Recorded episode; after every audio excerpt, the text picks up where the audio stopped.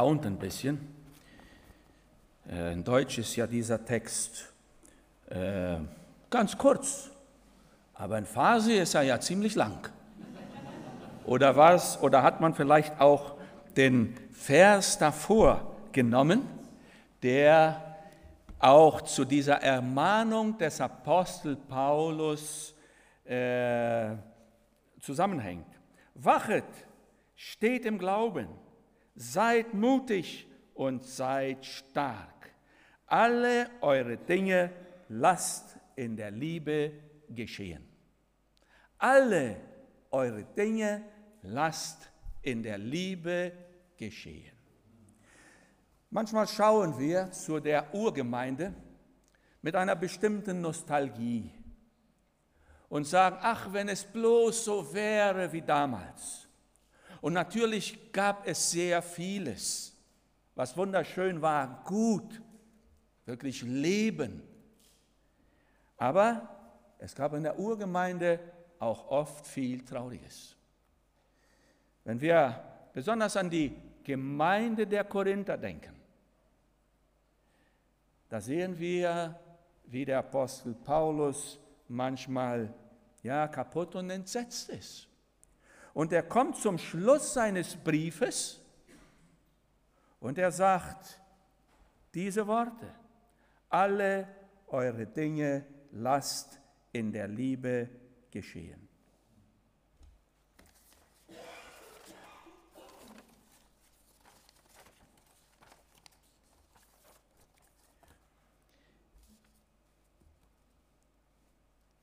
Der Apostel Paulus, der hatte einiges dieser Gemeinde gezeigt und die Lieblosigkeit in dieser Gemeinde.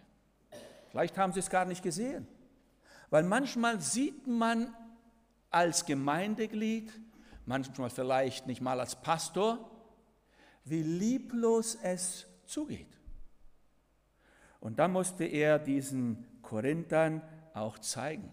Was für Probleme hatten sie? Im Kapitel 1 gab es Parteien.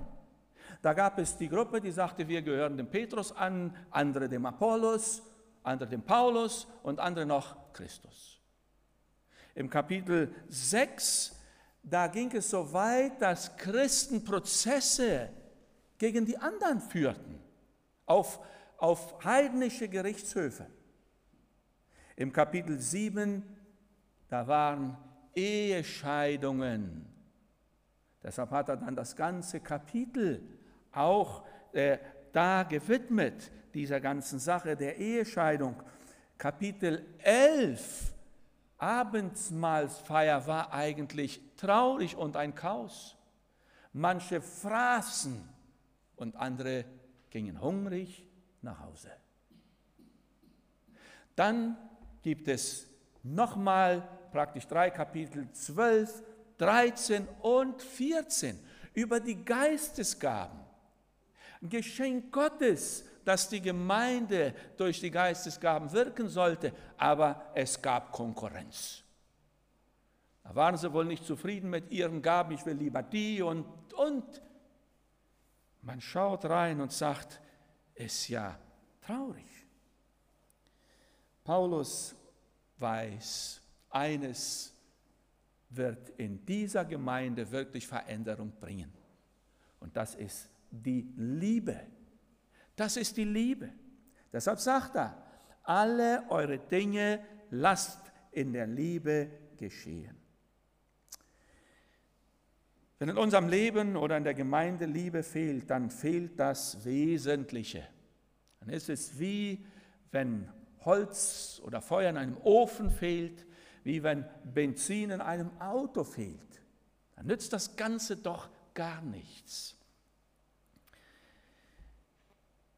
Bei uns in der Gemeinde erlebten wir mit Traurigkeit etwas, und ich teile es mit Thiago, ein Hiesiker, ein Brasilianer. Wir sind auch noch eine zwei Sprachengemeinde, Deutsch und Portugiesisch. Und wir haben auch unseren Gottesdienst Teil in Portugiesisch und Teil in Deutsch bei uns mit simultaner Übersetzung. Und es ist immer schwierig, die Brasilianer reinzukriegen. Und da kam Tiago, Ein Mann, verheiratet mit zwei Kindern zu unserem Männertreffen und äh, er kam einige Male und dann kam er nicht mehr. Dann fragte man, was ist los, Thiago, warum ihr, kommst du nicht mehr? Und dann sagte er folgendes, ihr habt mich eingeladen und ich bin gekommen. Ich habe einen, nur einen Freund gesucht, aber ich finde ihn hier nicht. Ich war an diesem Männertreffen, er hat das allen Männern gesagt. Und das war eine Predigt. Ich suche einen Freund und finde ihn hier nicht. Und ich dachte, wie weit sind wir als Gemeinde gekommen? Sind wir jetzt nur noch eine Gruppe, die zwischendurch mal zusammenkommt, um was Interessantes zu hören oder schöne Lieder zu singen? Hier ging ein Mann leer raus. Er kam aus einer anderen Gemeinde, aus einem anderen Staat, aber hat sich bis heute noch nicht an unsere Gemeinde angeschlossen. Warum wohl? Da kommt der andere ins Büro vor kurzer Zeit, ein Bauer bei uns, ist empört. Sagt er, mit meinem Nachbar, mit dem Marvin, rede ich nicht mehr. Schluss, aus. Ich sage, was ist denn passiert? Seine Kühe sind wieder auf meinem Feld gewesen. Das ist eine Bauer, wir sind da Bauern. Auf dem Land leben wir. Und ich sagte, ja, wieso? Was ist denn? Ja, der Zaun ist kaputt und seine Kühe sind durchgegangen. Ich sagte, und warum hast du denn den Zaun nicht repariert? Das ist nicht meine Sache. Das ist sein Zaun, den hat er zu reparieren. Ich sagte, steht denn in der Bibel nicht, dass wir auch die zweite Meile gehen sollen? Ja, aber das gilt in diesem Fall nicht. Und da kann man sich gerechtfertigen. Aber man ist nicht bereit, mit einer Zange und ein bisschen Draht mal hinzugehen und mal zu reparieren, um die gute Beziehung mit dem Nachbar zu halten, um ihm vielleicht zu zeigen, wie es gehen soll. Und so könnte ich noch viele Beispiele nennen, wie es oft so aussieht. Zu lieben ist das Herzstück des Christentums. Es ist das Herzstück des Christentums. Wenn wir da vorbeischießen, dann schießen wir an allem vorbei, was wichtig ist. Jesus hat gesagt und hat die ganze Schrift in zwei kurzen Sätzen zusammengefasst, die ja auch schon im Alten Testament stehen. Du sollst den Herrn, deinen Gott, lieben mit deinem ganzen Herzen, mit deiner ganzen Seele und mit deinem ganzen Denken und mit deiner ganzen Kraft. Lieben als ganze Sache. Den lieben Gott ganz lieben. Nicht, weil er es braucht, weil wir es brauchen. Weil wenn wir ihn nicht lieben, dann lieben wir andere Dinge. Und dann sagt er, und deinen Nächsten wie dich selbst. Zusammengefasst auf einer ganz wunderbaren Weise. Und das ist unser Auftrag. Wir sind als Christen, als Kinder Gottes, als Wiedergeborene berufen zur Liebe und in der Liebe zu wachsen. Paulus ermahnt die Gemeinde und sagt ihnen, und diesen Vers, den, den sollen wir nicht vergessen.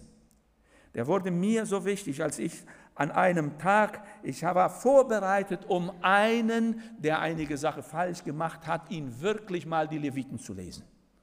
Und dann las ich in der Morgenandacht diesen Vers.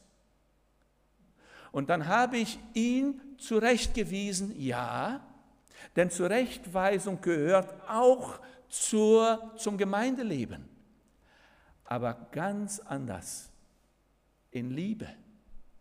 In Liebe. Und das macht allen Unterschied. Zurechtweisung in Liebe und mit Liebe ist ganz anders als nur Zurechtweisung. Nicht wahr? Zuerst sehe ich hier, Liebe ist eigentlich ein Geschenk. Keiner von uns hat sie von der Natur aus. Und der Apostel Paulus, der gebraucht das Wort hier.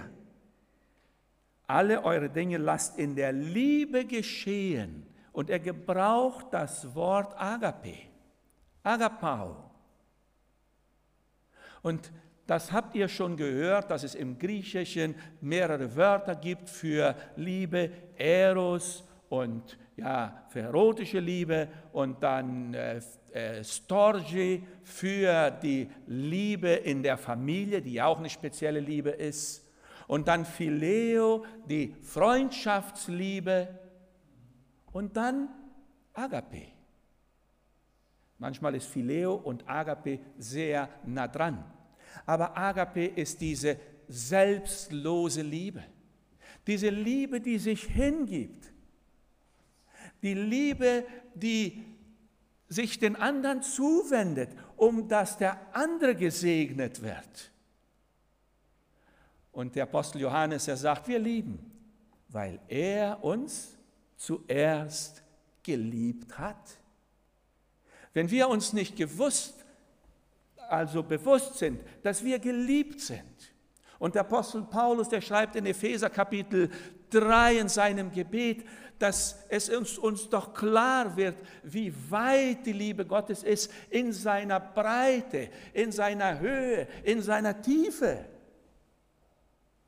So lieb hat uns Gott, dass er seinen eingeborenen Sohn, das Beste, was er hatte, gegeben hat, dass wir nicht verloren gehen, sondern dass wir ewiges Leben haben.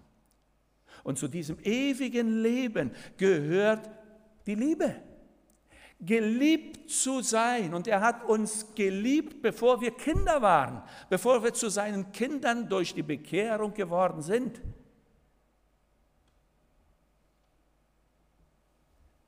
Und Gott ist ein wunderbarer Gott. Er errettet uns nicht nur von unseren Sünden, denn er ist heilig und wir sind Sünder und sind so von ihm getrennt. Er errettet uns auch von der Lieblosigkeit. Wenn jemand sagt, ich bin von meinen Sünden errettet, aber er liebt nicht, dann vergeht er sich, weil er nicht liebt. Denn dazu sind wir berufen. Das ist auch das Neue, was in uns gewirkt wird durch den Heiligen Geist. Die neue Natur ist eine Natur, die liebt. Paulus sagt in Römer Kapitel 5, denn die Liebe Gottes ist ausgegossen in unseren Herzen. Wir müssen nur rauslassen. Und jeder, jeder will geliebt sein. Ein jeder braucht diese Liebe. Ohne diese Liebe, die durch Jesus Christus uns als Geschenk gegeben wird. Und diese Zuwendung Gottes täglich seinen Kindern, dir und mir, ist ein tägliches Geschenk der Liebe Gottes zu mir, um dass ich lerne, wie geliebt werden soll. Und damit ich so vergebe, wie auch er mir vergibt.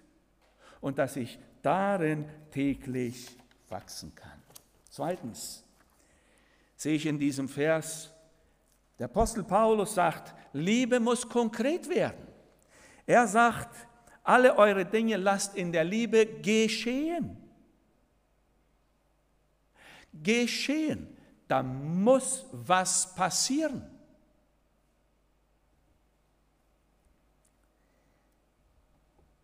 Nicht nur in Worten, sondern es soll was werden. Die Liebe, wenn die Liebe da ist, dann wird sie was bewirken. Paulus sagt ein bisschen weiter, meine Kindlein, nein Johannes, meine Kindlein, lasst uns nicht lieben mit Worten, denn das ist so leicht. Noch mit der Zunge, sondern mit der Tat und mit der Wahrheit.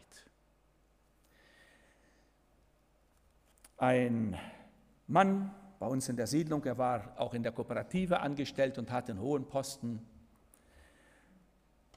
Und ihm wurde ja was in die Schuhe gesetzt, was in Wirklichkeit nicht gestimmt hat. Er wurde ungerecht behandelt und wurde gefeuert. Und das war so schwer für ihn, dass er zum Alkohol gegriffen hat und zum Trinker geworden ist. Ein trauriges Leben hat dieser Mann 20 Jahre lang geführt. Er war ein Gemeindeglied in unserer Gemeinde, kam aber nicht mehr, wollte nichts wissen. Und man dachte auch, der Hans, wie wird es nochmal werden? Und da kam ein anderer Hans und der ging zu ihm, vom Herrn geleitet, hat ihn besucht und hat gesagt, Hans, ich möchte mit dir reden. Und er sagt, was willst du? Und er sagte einfach nur diesen Satz, was kann ich tun, um dir zu helfen? Was kann ich tun, um dir zu helfen? Und dieser Hans brach da zusammen. Alle haben sie immer mit dem Finger gezeigt, der Trinker, so und so. Aber niemand kam, um ihm wirklich mal Liebe zu erweisen. Und dieser Satz, dieser Besuch, der hat so gewirkt im Leben von dem Hans, dass er frei wurde vom Alkohol, wieder zurück zur Gemeinde fand. Und vor kurzer Zeit ist er selig gestorben und zum Herrn gegangen. Die Liebe ist eine Kraft und eine Macht, die ist göttlich. Die ist so groß. Und davon können wir Gebrauch machen. Wir lasen in der Einleitung und sahen, was da passierte. Jesus war auf jener Seite vom Jordan, wo Jordanien heute ist. Und der, diese, diese Stelle gehört zu den letzten zehn Tagen von Jesus vor der Kreuzigung. Und er geht jetzt durch die erste Stadt nach dem Jordan und das ist Jericho. Und da geht er durch die Stadt, mit einmal sieht er einen Mann auf dem Baum. Wir wissen, wie, die, wie dieser Mann behandelt wurde, weil er ein Zöllner war. Aber Jesus hat diesen Mann gesehen. Jesus ist auch da angehalten. Und Jesus schaut und sagt, Zachäus, heute muss ich in dein Haus kehren. Und so wusste sich Zachäus geliebt. Niemand wollte in das Haus, aber Jesus, der hatte keine Probleme. Der ging. Und es gab eine wunderbare Veränderung. Und dann geht Jesus, sagt die Bibel, aus der Stadt raus. Und dann ist da dieser Bartimäus, der da schreit, Jesus, Sohn Davids, hilf mir. Und andere, wie wir es auch hörten, sei still und haben versucht zu halten und abzuhalten von seinem Vorhaben. Aber wenn jemand zu Jesus schreit, bleibt er immer stehen.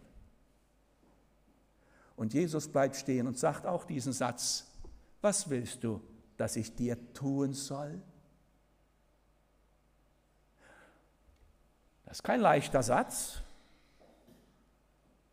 Dieser Satz den kann einer nur sagen, wann er wirklich bereit ist, wirklich was Großes zu tun. Und dieser Bartimäus wurde gesegnet. Er gehörte womöglich auch zur ersten Gemeinde, deshalb kennen wir seinen Namen. Hat sich bekehrt. Und Jesus geht weiter, er geht nach Jerusalem. Da hat er das letzte Mal, da sitzt er dann mit seinen Jüngern. Keiner von ihnen ist so demütig, dass er bereit ist, den Dienst des Sklaven zu tun und die Füße zu waschen. Und Jesus liebt sie bis zuletzt, so steht es in Johannes 13. Und wäscht ihnen die Füße. Und wisst ihr, was mich immer so packt an dieser Stelle? An dem Tisch saß nur ein Mann mit schmutzigen Füßen. Und das war Jesus. Er hatte allen die Füße gewaschen, aber niemand hat seine gewaschen. Er hat geliebt, aber selber hat er diesen Liebesakt nicht erlebt. So sind wir. So hartherzig, so lieblos kann es in unserem Leben aussehen. Und Jesus macht nicht Schluss mit dir und mit mir und sagt so, nein, er will dich weiterführen. Und so könnte man einfach weitergehen. Da ist am Gethsemane, der Petrus hackt dem Malkum das Ohr ab, aber Jesus hebt es auf und setzt es wieder an. Jesus, die Liebe in Person, er will mein und dein Leben füllen mit dieser Liebe. Aber Jesus sagt etwas einem jeden vor uns zur Warnung, besonders der Gemeinde in der letzten Zeit. Und er sagt, und weil die Ungerechtigkeit überhand nehmen wird, wird die Liebe in vielen erkalten. Wird die Liebe in vielen erkalten. Sie wird in der Beziehung zu Gott erkalten und sie wird auch in der Beziehung zum Nächsten erkannt. Und liebe Leute, wir leben in dieser Zeit. Wir leben in dieser letzten Zeit und die Ungerechtigkeit nimmt überhand. Vielleicht merkt man es in Deutschland noch nicht so sehr, aber es ist eine Tatsache. Aber deshalb dürfen wir nicht lieblos werden. Und deshalb dürfen wir nicht einfach so machen wie die anderen, sondern wir sind Vertreter unseres Gottes, als seine Kinder zu lieben. Und zuletzt noch ganz schnell, die Liebe muss beständig sein. Was der Apostel Paulus sagt, er sagt, alle eure Dinge, alle eure Dinge lasst in der Liebe geschehen. Wie viel sind denn alle Dinge? Wie viel ist das? Ja, hier ja, da ne? Nö. Alle. Alle. Jedes Wort, jede Tat, jeder Gang, alles von der Liebe bestimmt. Dahin will er uns bringen. Und Paulus sagt, dieses ist das Vorhaben, das ihr haben sollt. Alle eure Dinge, sei es in der Gemeinde, sei es im Betrieb, sei es in der Familie. Und da braucht man nur zurückgehen. Wie war der Tag gestern? Im Betrieb naja, hier war Samstag. In der Familie, vielleicht heute Morgen, gab es vielleicht schon Lieblosigkeit. Da ertappt man sich immer wieder und sagt, Herr, wie sehr brauche ich dich und wie sehr muss ich vom Heiligen Geist gefüllt werden. Wir hatten eine liebe Tante bei uns in der Gemeinde, die ich, die Gemeinde, die ich davor geleitet habe, in der Stadt von Curitiba. Tante Anna, so nannten wir sie. Sie ist vor zwei Jahren gestorben. Sie war schon ein altes Mütterchen, ungefähr 80 Jahre alt, ganz klein von Gestalt, kein Meter 50. Und Tante Anna war auch ganz schmächtig, vielleicht wog sie 45 Kilo. Ein kleines Frauchen und nie geheiratet, aber eine Frau voller Liebe.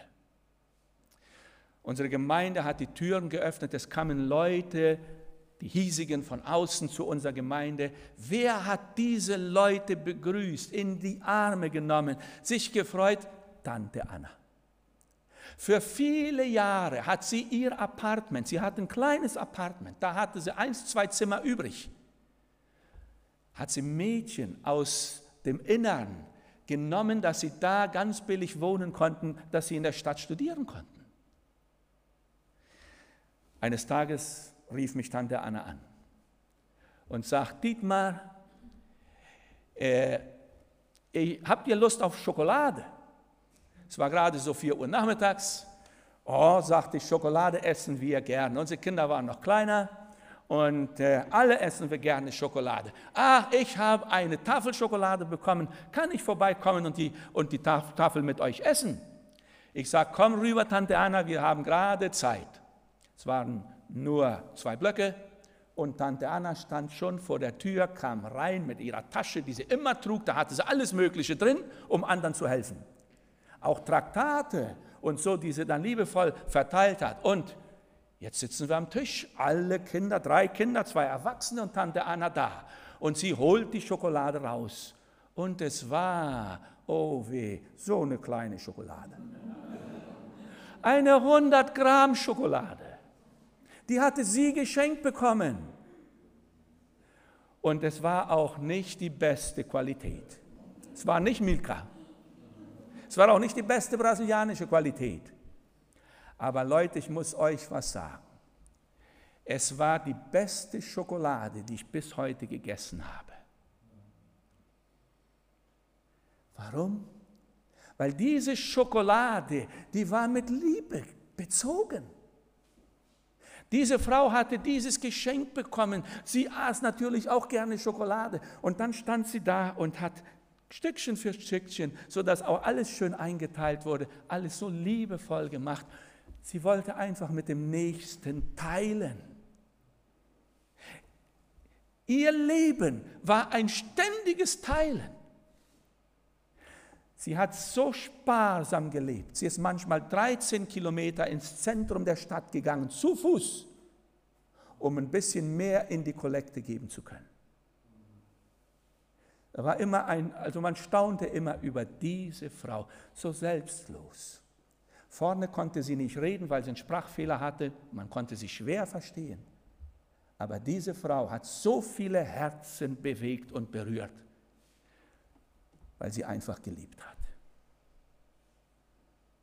Lieben oder die Liebe ist unsere große Chance, auch den Nächsten gegenüber. Ravi Zachariah, ich glaube, ich gehe schon über die Zeit. Ich, wenn ich keine Uhr hinten habe, dann kann ich reden. Oh ja. Ich mache gleich Schluss. Ravi Zachariah ist ein Apologet. Er sagt, die Muslime, die bekehren sich zu Hunderten und zu Tausenden. Und welche sind die zwei Dinge, die entscheidend sind? Da sagt er, der Herr Jesus zeigt sich immer wieder in Visionen und Träume diesen Leuten. Aber er sagte, da gibt es noch eines, das auch genauso stark ist. Und das ist die Erfahrung der Muslime mit liebenden Christen. Mit liebenden Christen denn die Liebe vermacht so viel. Alle eure Dinge lasst in der Liebe geschehen. Entscheide dich heute wieder für die Liebe, für das, was Gott von mir und von dir haben möchte. Auch gegen die Gefühle, auch gegen den Status quo, der gesetzt worden ist das ist einfach so und ich mache so wie die anderen. Nein, Gott ruft uns auf, alle Dinge in der Liebe geschehen zu lassen. Sei es die einfache Begrüßung, von der einfachen Begrüßung bis zur Vergebung der schlimmsten Schuld, die du vielleicht noch nachträgst, vielleicht schon so und so viele Jahre. Lass los. Wenn wir nicht vergeben, können wir auch nicht lieben. Da sind wir einfach nicht frei zum Lieben. Deshalb ist es so wichtig, dass wir vergeben. Ja, bitten wir einfach darum, dass wir diese Liebe jeden Tag neu schöpfen, uns füllen lassen und uns nicht mit weniger befriedigen, als alle Dinge in der Liebe geschehen zu lassen. Amen.